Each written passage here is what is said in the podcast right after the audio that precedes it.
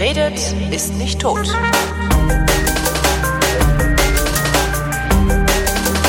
Willkommen zum Geschichtsunterricht einer Koproduktion von Vrindt und DLF Nova und von DLF Nova ausgeliehen, zugeschaltet und wieder gesundet ist Matthias von Hellfeld. Hallo Matthias.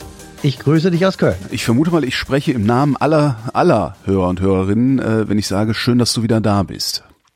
Ja, und ich antworte mit äh, dem Gedanken, dass ich es bestimmt noch schöner finde, ähm, dass ich wieder hier bin, weil was willst du erzählen? hat. Willst du es erzählen, ja? Also, okay. Ja, also so jedenfalls, ähm, ja, Grob. Es ist ja auch kein Geheimnis und es Ja. ist auch nichts, wo ich etwas für kann. Also, ähm, aber ich kann vielleicht das ein oder andere für jene Leute sagen, denen das vielleicht auch eines Tages blüht.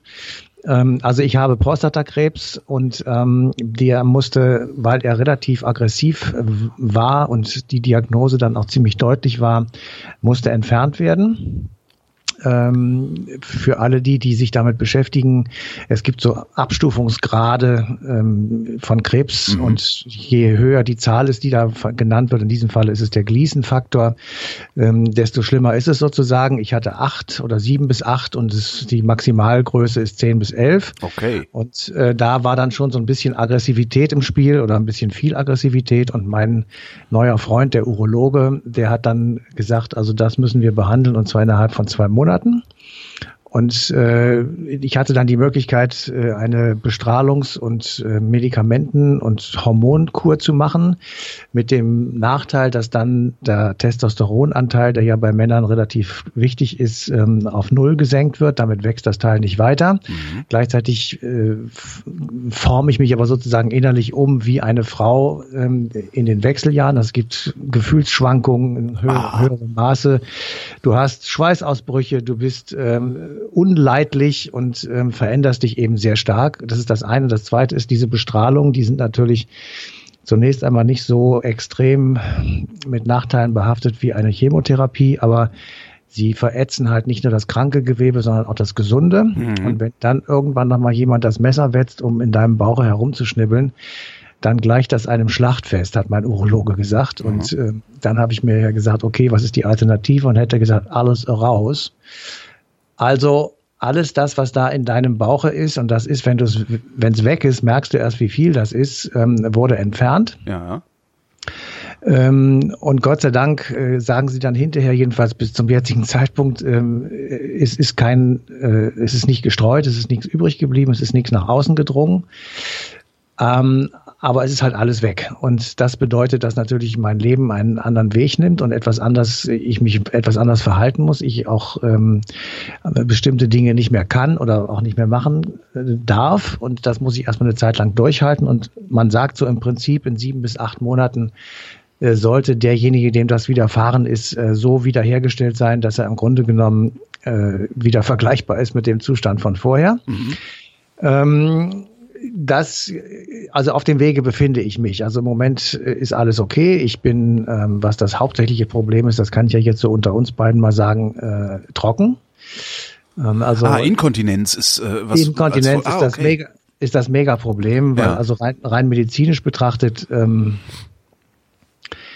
wird äh, werden du hast als Mensch als als Mann drei Schließmuskeln, Ja. äh, was den Urin angeht. Äh, das liegt einfach daran, dass du regeln musst, ob du jetzt äh, Samen heraus katapultieren möchtest oder äh, Urin. Ja. Und da musst du halt verschiedene Wege haben und die müssen abgeschlossen sein, je nachdem, was du vorhast. Und äh, wenn davon zwei weg sind, dann bleibt noch eins übrig und der hat jetzt auch nur noch zu regeln, dass das Urin herauskommt Ja. oder eben nicht. Und das musst du üben. Und das klappt manchmal und das klappt eben bei manchen Konstellationen nicht so gut und bei manchen klappt es besser. Ich habe jetzt das Glück gehabt, im Moment jedenfalls, dass es gut klappt und insofern ist das Problem für mich nicht existent. Ich habe vor vielen Jahren mal einen Artikel für den Stern geschrieben und habe auf der Recherche zu diesem Artikel ähm, mich mit einem Sportmediziner unterhalten, also als Hintergrundgespräch. Ähm, der Artikel ging damals über so eine neue Form von Fitnessstudios. Das hast du bestimmt auch schon mal gesehen, wo du so Elektroschocks bekommst. Ähm, also ne, du, du gehst halt nicht mehr hin Ja. und hebst Gewichte, sondern dir wird ein Stromstoß verpassen, du musst dich dagegen stemmen. Und äh, der sagte, naja, das ist also zum Thema Bodybuilding taugt das alles überhaupt gar nichts.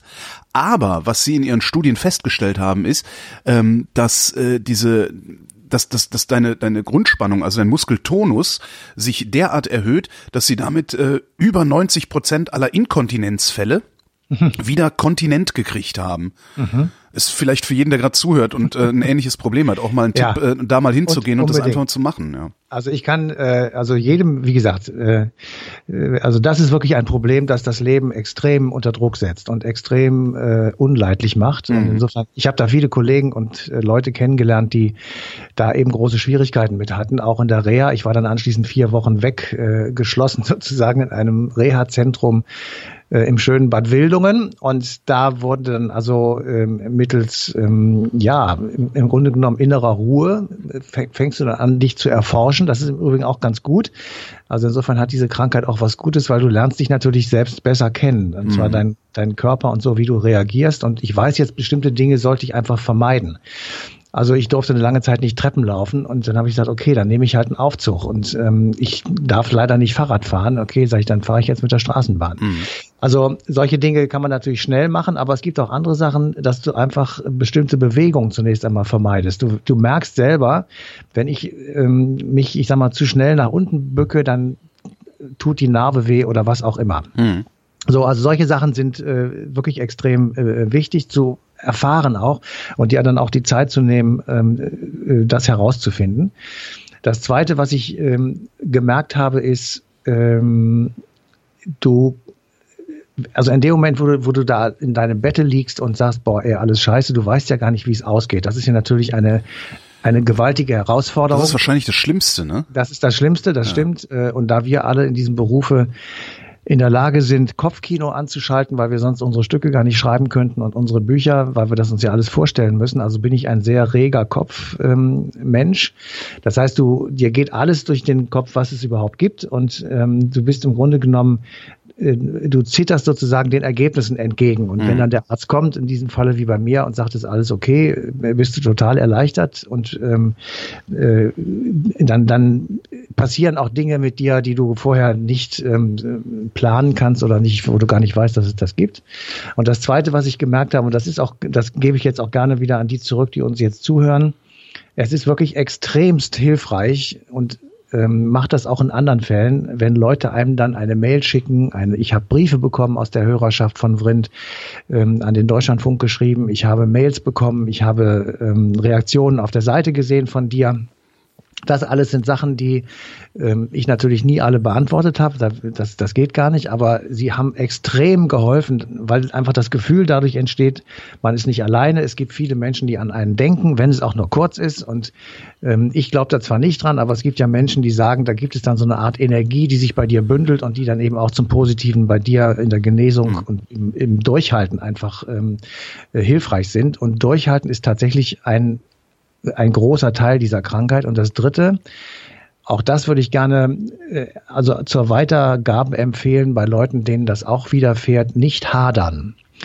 Das ist so ein Satz oder ein Zwei-Wort-Gedanke, den ich von einem Kollegen bekommen habe, den ich gerne weitergebe, weil wenn du anfängst darüber nachzudenken, warum du und nicht dein Nachbar diese Scheiße hat, ja äh, verpulverst du so viel Kraft, äh, da wirst du nicht mehr glücklich mit. Das ist einfach dann nicht auszuhalten. Ähm, ich habe meinen Arzt gefragt und der hat gesagt, wissen Sie was, äh, ob Sie geraucht haben, gesoffen haben, rumgehurt haben, was weiß ich, ist alles völlig wurscht. Die Prostata bei den Herren und die Gebärmutter bei den Damen ist ab einem gewissen Alter instabiles Gewebe. Mhm ich sage jetzt einfach mal etwas flapsig, äh, Johannes Hesters ist tot, weil es einfach auch nicht mehr gebraucht wird. Ja. So, und ähm, damit äh, wird es im Grunde genommen überflüssig. Eig eigentlich könnte man ja denken, hätte die Natur dafür sorgen können, dass man es dann irgendwie los wird, dass es sich auflöst, dass es was weiß ich wie weggeht oder mhm. eben abgespalten wird. Ähm, das tut's nicht. Ähm, und das Zweite ist, es tut nicht weh. Also du merkst das nicht. Ich wollte gerade fragen, wie hast du das denn überhaupt gemerkt? Gar nicht. Äh, das tut eben nicht weh und man merkt es überhaupt nicht. Deswegen sind die Vorsorgeuntersuchungen so wichtig und bei einer solchen ist es bei mir auch herausgekommen. Ich hatte immer einen relativ hohen PSA-Wert, aber da der stabil war, hm. hat äh, ist bei meinen Vorsorgeuntersuchungen nie in irgendeiner Form, ich sag mal, intensiv darüber nachgedacht worden, jetzt weitere Untersuchungen anzustellen. Das hätte ich vielleicht mal besser machen sollen, aber das dadurch, dass der Arzt das nicht gesagt hat, habe ich natürlich auch nicht gesagt und gedacht. Und ähm, irgendwann haben wir dann eine etwas intensivere Untersuchung gemacht und die hat dann zutage gefördert, dass ähm, der PSA-Wert zwar tatsächlich relativ stabil ist, aber genauere ähm, Ultraschallbilder gezeigt haben, dass so ein schwarzes Ungeheuer sich um diese Prostata herumgelegt hatte. Und das ist eben äh, dunkel und bösartig. Sieht es selbst für einen Laien wie mich sah das so aus. Und dann hat der Urologe gesagt, das ist ein Karzinom. Und dann äh, geht der, der Apparat los. Und dann äh, muss ich wirklich sagen, äh, habe ich mit allem, was dann passierte, extreme Geschwindigkeit gehabt und auch extremes Glück, glaube ich einfach, weil äh, also der der, der, sag mal, der erste Befund, der war an, am Tage eins. Mhm. Äh, drei Tage später äh, eine intensivere Untersuchung. Ähm, Befund ist immer noch da. Drei Tage später ähm, eine Gewebeprobe. Dann äh, sieben Tage später kommt das Ergebnis der Gewebeprobe. Ergebnis bösartiger Karzinom, bösartiges Karzinom. Und acht Tage später lag ich auf dem OP-Tisch. Das heißt, zwischen der ersten Diagnose und dem Schnitt nicht eines Menschen, sondern eines Roboters, kann ich gleich erzählen, lagen tatsächlich zwei oder drei Wochen. Und das ist extrem schnell und hatte nur damit zu tun, dass zweimal bei Terminvergaben jemand abgesagt hat und ich im gleichen Moment die Tür reinkam und sagte, ich brauche einen Termin. Und dann hat die entsprechende äh, Sprechstundenhilfe beziehungsweise der Arzt äh, in der Klinik gesagt, ja, nächsten Freitag. Und ähm, dadurch ist dieses ähm, massive Teil ähm, relativ schnell herausgekommen und auf die Frage, ob es denn, wenn es sozusagen normal gegangen wäre, hätte ich sieben bis acht Wochen warten müssen, ob man dann äh, sagen kann, ob es dann aus dem Residium, also aus der Hülle der Prostata rausgekommen wäre, äh, zucken Sie mit den Schultern, sagen, das wissen wir leider nicht. Mhm. Aber ich sage für mich selber, um dem Ganzen auch Gutes abzugewinnen, äh, das war für mich ein Segen und damit habe ich tatsächlich hoffentlich jedenfalls diese Scheiße besiegt, weil ich einfach da tatsächlich Glück hatte und ähm, dann eben das Ganze schnell und wirklich dann auch total radikal bekämpft habe ähm, und mir dann auch gesagt habe, ich werde das jetzt nicht hinterfragen, ich werde nicht im Netz rum recherchieren, ob es irgendwo einen Prostata-Guru in St. Nimmerlein gibt, der mit Handauflegen und Singen schmutziger Lieder das Teil auf Null setzt oder irgendwie sowas. Gibt es alles, aber mache ich nicht. Und ja. ich habe einfach gesagt, ich gehe jetzt in dieses Krankenhaus, ich sage den Ärzten, behandelt mich anständig, gebt euer Bestes und das sage ich auch den Schwestern und Pflegern und die haben das auch wirklich gemacht. Also ich verneige mich tief vor den Menschen, die in deutschen Krankenhäusern arbeiten, wahrscheinlich wenig Geld verdienen, aber den ganzen Tag und die ganze Nacht über extrem freundlich in hohem Tempo extrem kompetent ähm, sich um die Leute kümmern, die da so lagen wie ich. Und die sind dann tatsächlich auf Hilfe angewiesen. Und wenn du das einmal in deinem Leben gehabt hast, dann weißt du erstens, wie gut dieses Gesundheitssystem immer noch funktioniert, selbst wenn es tatsächlich ungerecht ist und wenn es auch irgendwo Lücken gibt, die eben nicht so gut sind. Aber da funktioniert es sehr gut. Und zweitens, äh, du siehst einfach den Stellenwert von Menschen, die in diesem System arbeiten, die mhm. eine derart hohe Meinung von ihrem Beruf, von den Menschen, die sie da pflegen und behandeln haben, das ist wirklich unfassbar. Das ist unglaublich, was da passiert. Also ohne die wäre das alles nicht gegangen und das äh, letzte da schließlich auch ohne einen Computer wäre es nicht gegangen. Also diese Operation hat kein Mensch gemacht, sondern ein Roboter. Aha. Du liegst also so ein bisschen kopfüber.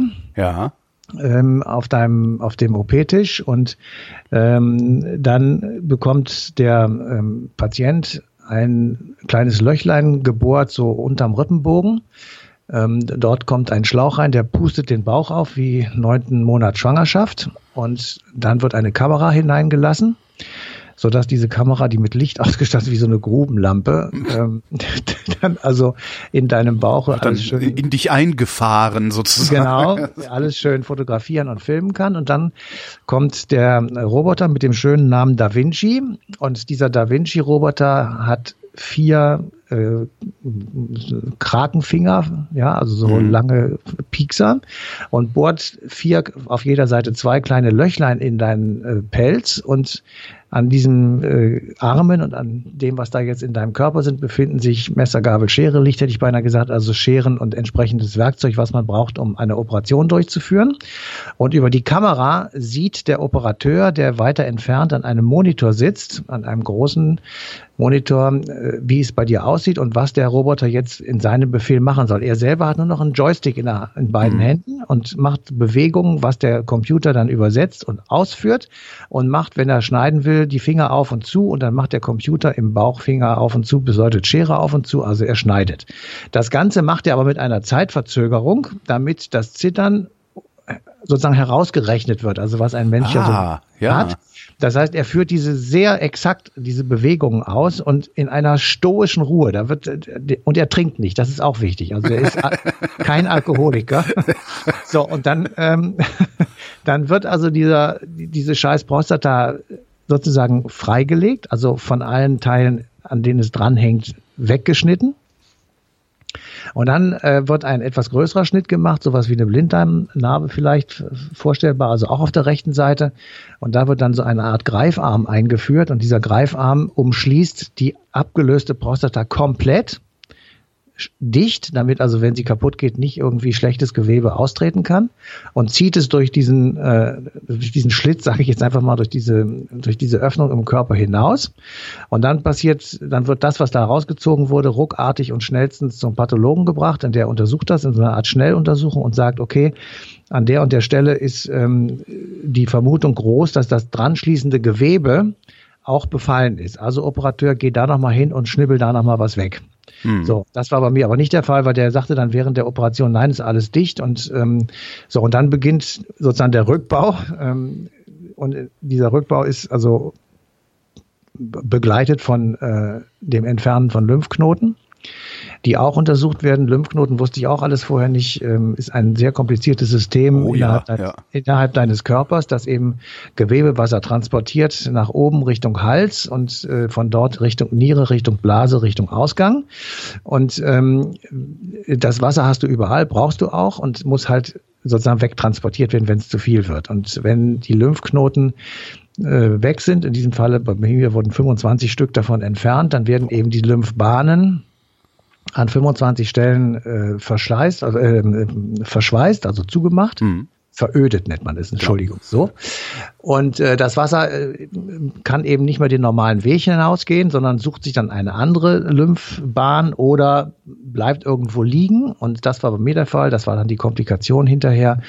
Das Wasser sammelte sich bei mir im Bauch mhm. und ähm, drückte auf zwei Gefäße, die dafür sorgten, dass mein rechtes Bein ähm, anschwoll. Oh. Und zwar deutlich. Und dann wirst du mit Hocheifer ins Krankenhaus gefahren und dann kommt der Gefäßchirurg und überlegt und guckt und macht und tut, ob es sich um eine Thrombose handeln könnte. Und ähm, das war Gott sei Dank nicht der Fall, aber was eben gemacht werden musste, ich kriegte dann so eine Drainage in den Bauch hineingelegt mit einem Ausgang, sprich einem kleinen Röhrchen. Und dieses Röhrchen plötscherte irgendwie vier Wochen lang in einen Beutel, der mir am Bein festgemacht wurde. Und da kam jeden Tag zwischen einem ja, am Anfang war es fast ein halber Liter und am Ende nur noch äh, 10 Milliliter, also nichts mehr. Es hatte sich dann doch einen anderen Weg gesucht irgendwann. Es hatte sich den anderen Weg gesucht und äh, die Ärzte haben gesagt, wenn das da im Bauch irgendwie rumliegt, ist das ehrlich gesagt kein Problem, solange es nichts abdrückt. Ja. Also das Problem war nur das Abdrücken okay. und nicht das Wasser. Und damit es nicht mehr abdrückt, muss das Wasser raus. Das ist relativ logisch. Also ich habe das äh, so, aber es ist extrem lästig, weil du kannst dann wirklich eigentlich gar nichts machen. Du, mhm. Mir wurde dann auch gesagt, legen Sie sich auf den Rücken, machen Sie die Augen zu und schlafen Sie. Und das habe ich dann vier Wochen lang in der Reha mehr oder weniger gemacht. Und ähm, ja, jetzt bin ich wieder auf dem Damm und ähm, versuche mich in etwas abgeschwächter Form meiner Arbeit wieder zu widmen. Und weil ich keine schöne Überleitung finde zu unserem eigentlichen Geschichtsunterricht, machen wir einfach einen harten Schnitt und sagen, Thema heute, ein neues Verfahren zur Sprengstoffgewinnung. So ist es. Also Dynamit oder worüber reden wir jetzt? Naja, so fast. Also fast. Ähm, wir, wir sind auf jeden Fall erstmal im Jahr 1908. 1908. So, 1908, also am Beginn des 20. Jahrhunderts, war absehbar, dass es kompliziert werden würde, die Welt, Menschheit sozusagen zu ernähren, weil einfach ähm, die Möglichkeiten der Landwirtschaft ausgenutzt waren und man nicht vernünftige Düngemittel hatte, um aus dem vorhandenen Boden, der landwirtschaftlich genutzt wird, noch mehr Lebensmittel herauszuholen, um eben die Menge der Menschen, die es damals gab, zu ernähren. Und es gab Und es, vorher wirklich keinen Dünger. Es gab vorher jedenfalls nicht also Gülle, etwas, klar, aber ja. Ja klar, aber was eben so ertragreich war, wie man es hätte gebrauchen können. Im Grunde genommen war das ein Rennen, mache aus Luft Nahrungsmittel. Ja. So, das war so die Idee.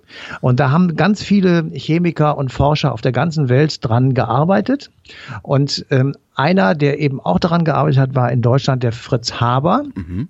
Und Fritz Haber hat gemeinsam mit einem Kollegen namens Bosch äh, ein Verfahren tatsächlich als erster herausgefunden, das sogenannte Haber-Bosch-Verfahren. Das war dann tatsächlich auch genau im Jahre 1908, in dem also aus drei Elementen ähm, ähm, im Grunde genommen das hergestellt werden konnte, was wir heute noch nehmen, nämlich Düngemittel für die Landwirtschaft. Die Elemente waren er stellte Ammoniak her aus den beiden Elementen Stickstoff und Wasserstoff und führte dann ähm, die dritte Komponente dazu, nämlich Salpetersäure. Und mhm. mit diesem Verfahren konnte ein Düngemittel entwickelt werden, das tatsächlich für viele Millionen Menschen ein Überleben garantierte, weil eben jetzt mehr landwirtschaftliche Produkte ähm, dadurch herbeigeführt oder äh, produziert werden konnten, da eben das zusätzliche Nährstoffe in dem Boden waren und damit ein höherer Ernteertrag da war und entsprechend logischerweise dann auch mehr Lebensmittel produziert werden konnten. Am Beginn ähm, des 20. Jahrhunderts, also im Jahr 1908, war das natürlich eine gewaltige Erfindung. Und wenn wir jetzt mal das uns aus heutiger Sicht vorstellen, damals wurde dem Fritz Haber für diesen Teil der Erfindung großer Beifall gezollt. Heute wäre das anders, aus ökologischen Gründen. Ja? ja? also wir finden das ja heute nicht mehr so wahnsinnig witzig, so viel Zeug in die Erde zu kippen, um damit sozusagen die Natur zu übertricksen oder auszutricksen und ähm, ja, im Grunde genommen mehr herauszuholen, als es tatsächlich geben wird.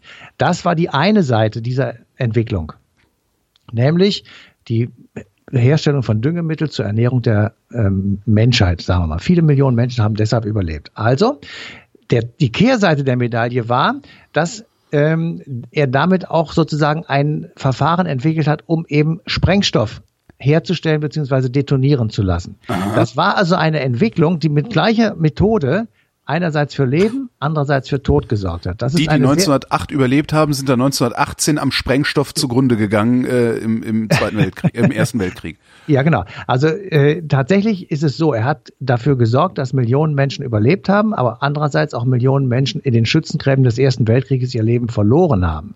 Und ähm, der Fritz Haber ist äh, natürlich ein, ein Wissenschaftler und jeder, der in der Schule sich mit dem Thema Ethik, Verantwortung der Wissenschaften beschäftigt, dem klingen gleich die Physiker im Kopf. Ja, Dürrenmatt, äh, mhm. äh, wer, wer ist verantwortlich für das, was er erfindet? Der, der Forscher, ja, Oppenheimer, Einstein, wer auch immer, oder die, die es verwenden, also Politiker, Militärs oder Mediziner zum Beispiel auch. Das ist jetzt nicht nur in dieser ähm, einen Seite zu sehen. Ah. So, und genau an dieser Nahtstelle steht dieser Fritz Haber eben auch, weil er natürlich gemerkt hat, während er das Verfahren hergestellt hat oder während es entwickelt hat, damit kriege ich Lebensmittel, also Düngemittel, aber auch Sprengstoff. Und wenn er sagt Sprengstoff, dann weiß er natürlich, was man mit Sprengstoff machen kann. Ja, ähm, und er weiß natürlich, dass die auch militärisch genutzt werden. 1908, das ist der Beginn des Aufschaukelns der ähm, europäischen Mächte der, in den Ersten Weltkrieg hinein, also ständige Aufrüstung, es haben die Mächtekonstellationen gewechselt, die äh, Vertragsgestaltung, die von Bismarcks Außenpolitik nachher rührte, war aufgelöst. Also Deutschland war relativ isoliert und man merkte so allmählich, es könnte jetzt gefährlich werden. Und da war natürlich eine solche Entwicklung in den Augen der Militärs ein gefundenes Fressen und ein Geschenk des Himmels. Und insofern war der Fritz Haber für zwei Sachen gleichzeitig verantwortlich, für Leben und Tod. Sehr mhm. spannend. So, und jetzt kommt noch ein dritter Punkt hinzu, weswegen dieser Mann sehr interessant ist. Er erforschte nämlich auch mit Phosgen und Chlorgas. Und ah. äh, am Vorabend des Ersten Weltkriegs diese beiden Begriffe genannt. Ja, furchtbar. Äh, weiß, weiß man sofort Giftgas. Und tatsächlich ist es so, dass man ihn auch, Zitat, den Vater des Gaskrieges nennt, weil er mit verantwortlich war für die Erforschung eigens für den Ersten Weltkrieg herzustellender Giftgase, die dann auch tatsächlich ähm, sehr stark zum Einsatz kam, wie wir alle wissen, und eine Form der Kriegsführung war und ist, die extrem brutal ist. Also wirklich, ähm, Krieg an sich ist brutal und jede Rakete, die irgendwo detoniert und den Leuten äh, das Leben nimmt oder die Gliedmaßen, ist eine Katastrophe und eine schreckliche, nicht ähm, zu rechtfertigende Tat. Mein Gott. Aber selbst wenn wir heute uns überlegen, wenn Giftgas eingesetzt wird in Syrien oder wo wir das so aus dem Irak auch schon mal mitgekriegt haben, wie die Menschen zu Tausenden dann nebeneinander elendlich verreckt daliegen. Ähm, Kinder, alte, greise, kranke, Männer, Frauen, egal. Also das ist etwas, wo wirklich, ähm, das ist das Schlimmste sozusagen, was einem passiert, wenn man es nicht sieht, man riecht es nicht, man, man äh, kriegt es im Grunde genommen kaum mit äh, und ist dem also wirklich ähm, ausgeliefert. Da kann man nichts gegen machen. Und wenn man es überlebt, es gab verschiedene Gase, die dann während dieses Krieges eingesetzt wurden. Dann so schwer verletzt, ja. Genau, dass du ein Traumata hast. Und wenn wir uns jetzt mal einfach überlegen, äh, wie sozusagen äh, die Geschichte nach dem Ersten Weltkrieg weitergegangen ist, dann ist meine ganz persönliche These, neben vielen anderen Dingen wird jetzt gerade viel drüber geschrieben, über das Jahr 1918 mhm. und über den Beginn der Weimarer Republik, ist ja jetzt auch so das 100. Jubiläum, also ähm, bietet sich ja auch an. Ähm, also eine These, die ich sehr stark vertrete, warum das alles gescheitert ist nach dem Ersten Weltkrieg mit der Weimarer Republik und mit der gesellschaftlichen, mit dem gesellschaftlichen Aufbau überhaupt, ist, dass wir eine Generation junger Männer in, Deutschland, Frankreich und anderen beteiligten Staaten hatten, die eben genau dadurch traumatisiert waren, die also in diesen Schützengräben gelegen haben, äh, die unter dauerhaften Beschuss genannt, genommen wurden, Erfindung von Herrn Haber eben, äh, die Raketen konnten bis zu 20, 25 Kilometer weit fliegen. Äh, die dicke Bertha ähm, ist eine davon, die also sehr weit ähm, ihre Geschosse äh, herausschleudern konnte. Ähm, das heißt, du, du hörst nur das Surren einer ja. Rakete und, und, auf einmal knallt es und dann äh, ist alles um dich herum tot. Ähm, und das über Tage, Wochen ja. und Monate. Also die Belagerung der Festung Verdun 1916 hat, äh, glaube ich, knapp neun Monate gedauert und da wurde unentwegt geschossen.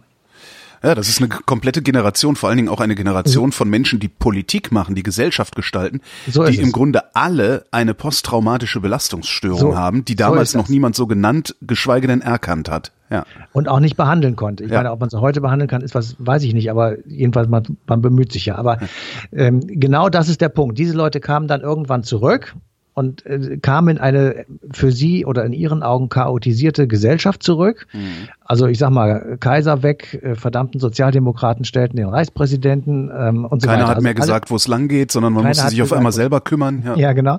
Also es gab dann auch viele äh, Dinge, die objektiv gesehen wirklich schlecht waren. Also der Versailler Vertrag war eine Katastrophe und hat sehr viele ähm, Schwierigkeiten für Deutschland hervorgerufen, die ähm, da so noch dazu kamen. Aber eben die, die Frage, warum haben sich so viele Männer äh, junge Männer, die von der Front kamen, dann wieder in diesen komischen Soldatenverbänden organisiert? Warum sind sie zu den Freikurs gegangen? Warum ähm, haben sie sich nie damit sozusagen arrangieren können, dass diese Demokratie und die Freiheit, die ihnen da geboten wurde, doch eigentlich auch sehr attraktiv sind. Und ähm, was war sozusagen der Unterschied dann auch zu den Eingliederungsversuchen nach dem Zweiten Weltkrieg? Hm. Also warum hat es da funktioniert und warum es da nicht funktioniert? So, und dieses eine war eben du wirst als Soldat im Ersten Weltkrieg vollkommen unvorbereitet ähm, in so einen fröhlichen Krieg mit Bajonett oder ähnlichem geschickt und kommst dann in der Front irgendwo, an der Front irgendwo an und stellst fest, scheiße, hier werden Raketen abgeschossen, hier werden Gasschwaden auf dich zugeschickt und du wirst hier mit Maschinengewehrsalven unter Beschuss genommen. Ähm, Dinge, die die äh, Soldaten in den vorherigen Kriegen alle gar nicht kannten. Ja. Das gab es da überhaupt noch nicht. Und insofern ist jeder Schuss aus einem Gewehr und jede Salve aus einem Maschinengewehr ohne Fritz Haber nicht vorstellbar. Und ähm, wir haben uns dann auch überlegt, wie war es eigentlich früher? Also wie war Kriegführung früher? Und na klar, die Chinesen hatten auch schon Schießpulver und haben Feuerwerks schon gemacht im, im 9., 10. Mhm. Jahrhundert. Ähm, sie hatten auch sowas wie ähm, Brandsätze, die sie also durch äh, Bambusrohre mittels Luft äh, nach hinten abschossen und Feinde sozusagen von sich weghielten. Also sie, sie wollten einfach ähm, so eine Art Flammenwerfer haben, um einfach Leute von sich fernzuhalten. Aber mhm. das war alles auf Sicht. Ja, du siehst das. So, und das war auch in Europa so. Das Zeug aus äh, China kam dann über die Handelsreisenden natürlich auch nach Europa. Und äh, die Armeen, die hier in Europa Krieg geführt haben, hatten ab dem 14., 15. Jahrhundert durchaus ähm, Brandpfeile oder Steinkugeln oder ähnliche Dinge, die mittels äh, Schießpulver angetrieben über weite Strecken fliegen konnten und dort irgendwo dann auch ähm, ja, Unheil angerichtet haben. Aber das war alles noch einigermaßen überschaubar, in Anführungsstrichen. Jetzt, ja, und das ist auch etwas, was einfach ähm, eine wirklich wahnsinnige Veränderung ist. Jetzt konntest du deine dicke Bertha abschießen und du sahst den Einschlag der, der, der Bombe oder der Kugel oder was immer du losgeschossen hast, 25 Kilometer entfernt und das sahst du nicht. Mhm. Der Soldat, der geschossen hat, wusste nicht, was seine Tat anrichtet. Wenn du mit dem Bajonett, ich meine, wir beide haben das Gott sei Dank nie gemacht, aber das kann man sich schon vorstellen, wenn du mit dem Bajonett jemanden aus dem Leben beförderst, dann siehst du in seine Augen, du erkennst, ja. was gerade passiert.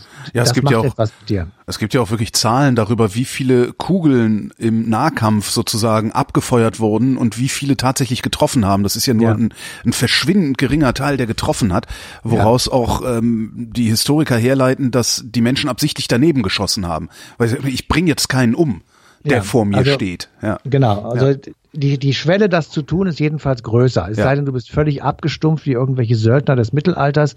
Ähm, bei denen war das e vielleicht egal. Aber der normale hast du immer, die hast du heute auch noch. Ja. Genau, also der normale Mensch, äh, weiß ich nicht, Familienvater oder äh, jedenfalls jemand, der in sozialen Zusammenhängen ist, der wird sowas nicht einfach so unvorstellbar, machen. Ja, ja. ja das ist, ist wirklich unvorstellbar. So, also ähm, es, es beginnt jetzt sozusagen eine Entwicklung. Die man sagen, wo man sagen kann, jetzt wird das Töten, ich sag's mal in Anführungsstrichen leichter, ja. weil du einfach nicht siehst, dass du tötest und es hm. gar nicht mitbekommst. Und wenn du das bis zu Ende entwickelst, dann fragst du dich, es hat 10 Millionen Tote im Ersten Weltkrieg gegeben, 70 bis 80 Millionen im Zweiten Weltkrieg. Also Wahnsinn. Ja. Und da haben wir auch drüber nachgedacht in der Sendung und haben dann gesagt, stimmt das eigentlich? Ist das wirklich Wahnsinn? Und die Antwort lautet nein. Jetzt kommt die bittere Antwort, weil die Bevölkerung viel größer war, ist auch der Schaden größer, aber die Proportionen sind dieselben. Okay. Und damit äh, hat sich nur sozusagen etwas parallel entwickelt. Die Möglichkeiten, Menschen zu töten, mit der, mit dem, ich sag mal, Aufgehen oder Hochgehen der Bevölkerungszahlen.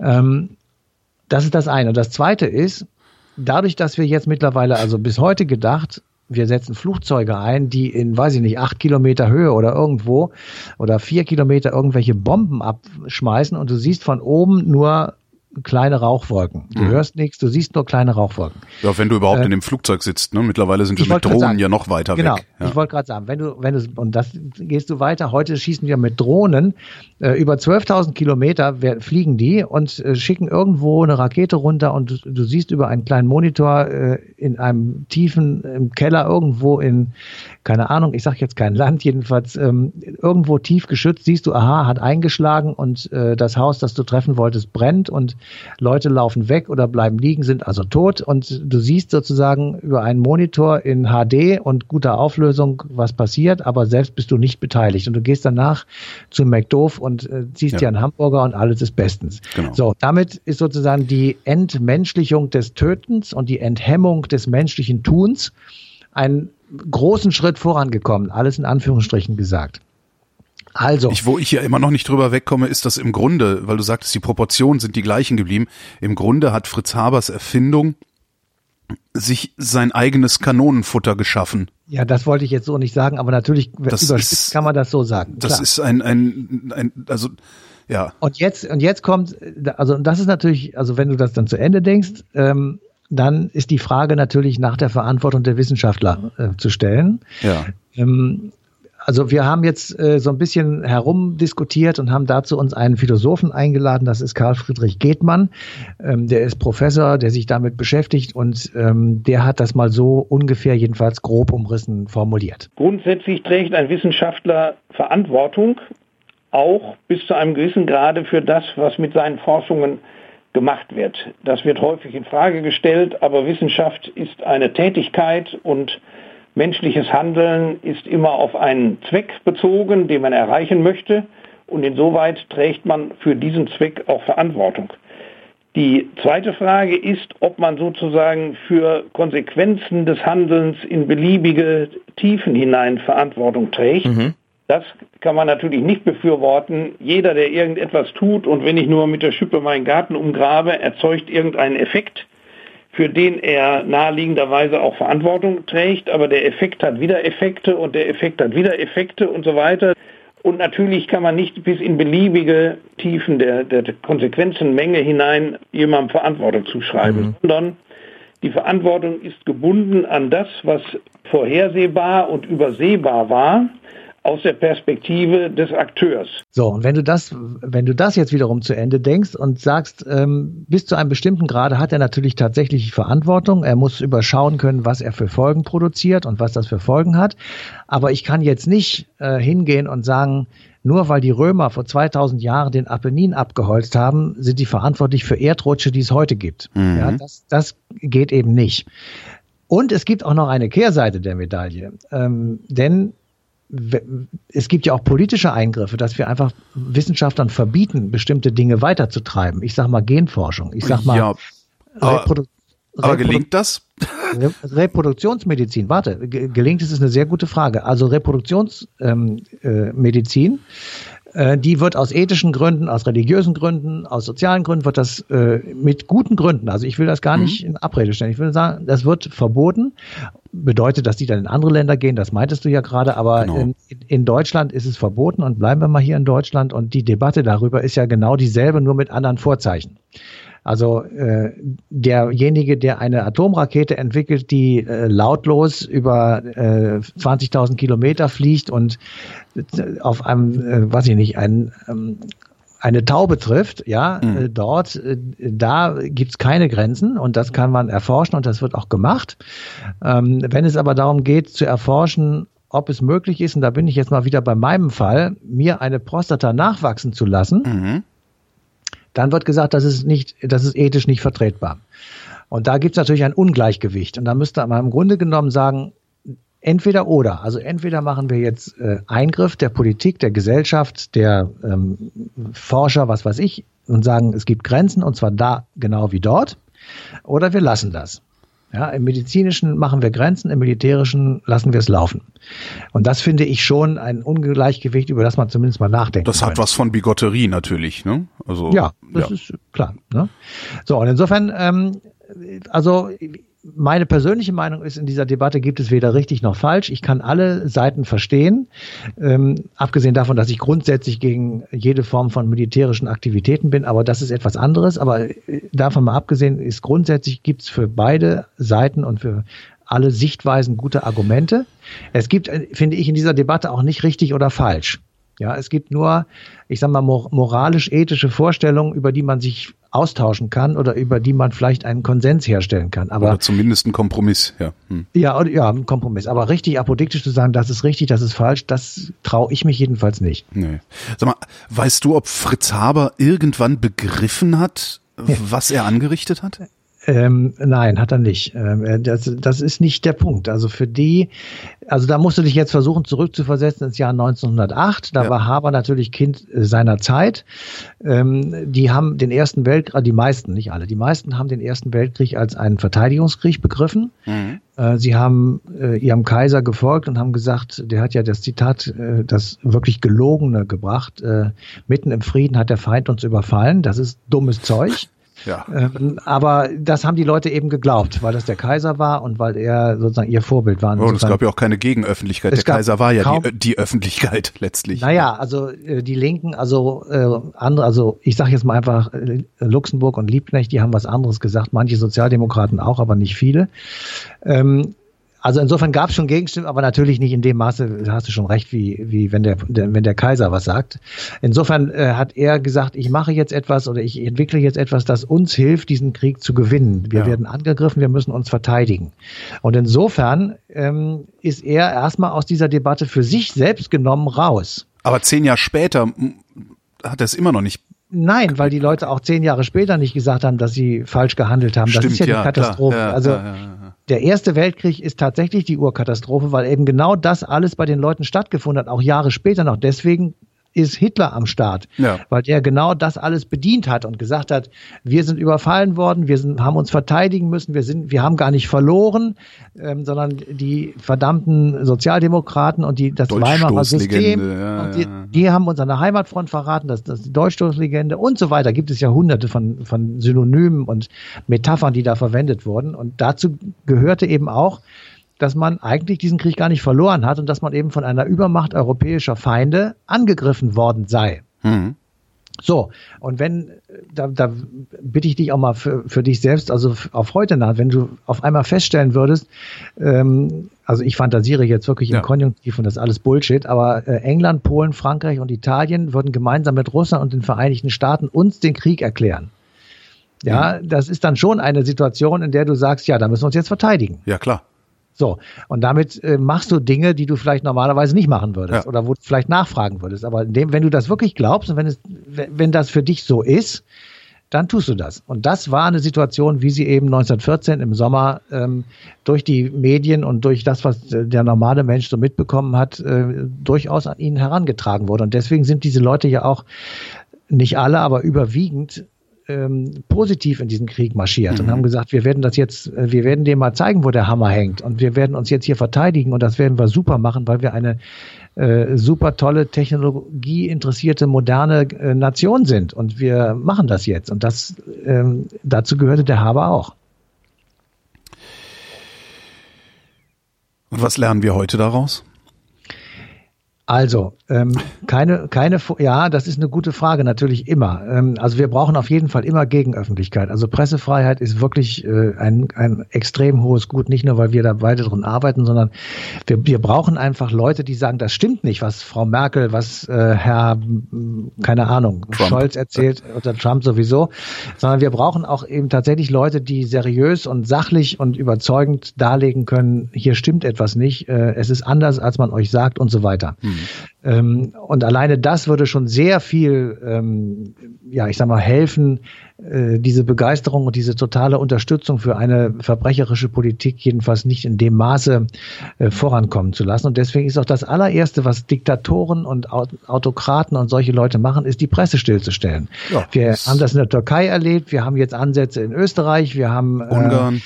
Wir haben Ungarn und Polen, Polen. und wir haben, wir haben auch ähm, Äußerungen unseres Freundes Gauland, dass also diejenigen, die die Flüchtlingspolitik von Frau Merkel in den Medien unterstützen, würden dann eben auch Schwierigkeiten bekommen. Ja. Ich habe es nicht mehr genau im, im, im Kopf, dieses Zitat, aber so ähnlich.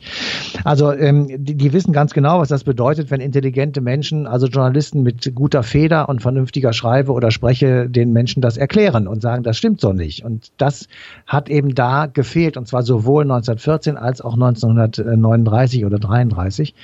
Und ähm, das ist eine totale Katastrophe. Und das Zweite ist, wir sollen, finde ich jedenfalls, wenn jemand irgendwas erzählt, jetzt erstmal nicht unbedingt glauben. Also das ist eine Meinung und die ist zwar jetzt meinetwegen von Frau Merkel oder von Herrn Trump oder von Herrn Putin gesagt worden, aber ob sie richtig ist, Oder das alternativlos. ja, genau. Das ist immer noch die Frage. Und was der, der Trump da für einen Scheiß erzählt, jetzt gerade wieder vor den Vereinten Nationen, das ist ja, ähm, ich meine, das, das ist ja nun wirklich derart narzisstisch und bekloppt, dass man, ähm, Naja, das haben ja die kompletten, die, praktisch die komplette Generalversammlung hat ihn ausgelacht. ja, ich Das, nur, also, das, da- ist da ja auch, glaube ich, noch nie passiert. Ne? Also Nee, wenigstens da, gibt's noch jemanden, der äh, sich dagegen stellt. Ja, da kann man sozusagen, und da gab ja auch direkt die Gegenrede des iranischen äh, Präsidenten, nee, jedenfalls, es gab ja sofort eine Gegenrede. Also das, da, da kann man es dran sehen sozusagen. Aber es gibt aber auch so schleichende Prozesse, die eben, ähm, ich sag mal, das Verdrehen in Deutschland von einer Willkommenskultur zu einer Abschottungskultur, ähm, das hat drei Jahre gedauert und viele Menschen sind der gefolgt. Ähm, das, da, da merkst du einfach daran, es ist extrem schwierig, aber auch extrem wichtig, ähm, ein Mittelmaß zu finden und zu sagen, äh, alle Leute hier reinzuholen, ist genauso bekloppt, wie alle Leute rauszuschmeißen. Ja, das ist genauso Quatsch und, und äh, unmenschlich und idiotisch ähm, und so weiter. Also es, es gibt eben immer tatsächlich eine Alternative, beziehungsweise zumindest mal Argumente, die man auch von der anderen Seite noch mit bedenken müsste. Aber das muss man eben dann tatsächlich auch öffentlich tun. Und das ist Aufgabe der Zivilgesellschaft, das ist Aufgabe der Medien, das ist natürlich auch Aufgabe der Politik äh, die Organe der Politik, also die Parteien, die ich für alle viel zu schlapp halte, weil sie eben nicht mehr gegen die Regierung auch argumentieren und neue Ideen rausbringen, ja. äh, wenn, wenn sie selbst an der Regierung sind. Also CDU und SPD sind ja im Grunde genommen folgsame Truppen geworden, die sich einfach hinter den Regierenden scharen. Mhm. Ähm, und was die FDP erzählt oder die Grünen ist dann zwar äh, möglicherweise alternativ, ähm, aber halt nicht von großem Belang, weil sie eben nicht in der Regierung sind. Also nicht wirkmächtig. Ja. Nicht wirkmächtig, genau. Und insofern ähm, müssen wir einfach aufpassen, dass wir uns nicht auch wieder in ein solches Fahrwasser begeben oder in einen solche, solchen Schlitterkurs geraten, den zu stoppen, es sehr, dann wirklich immer schwerer wird, je schneller die Fahrt wird. Und je länger der Prozess anhält, desto schneller wird diese Fahrt. Und ähm, wenn ich mir vorstelle, dass die SPD jetzt äh, in den Sonntagsfragen hinter der AfD liegt, dann finde ich, ist die Fahrt schon sehr schnell geworden und dann äh, droht diesem Land und Europa damit natürlich auch tatsächlich ein ähm, massiver Ruck nach rechts, der für alle Beteiligten ähm, ja schlecht ist. Matthias von Hellfeld, ich danke dir. Bitteschön. Und euch danken wir für die Aufmerksamkeit und verweisen auf den 1. Oktober 2018. Da läuft die zugehörige Sendung auf DLF Nova.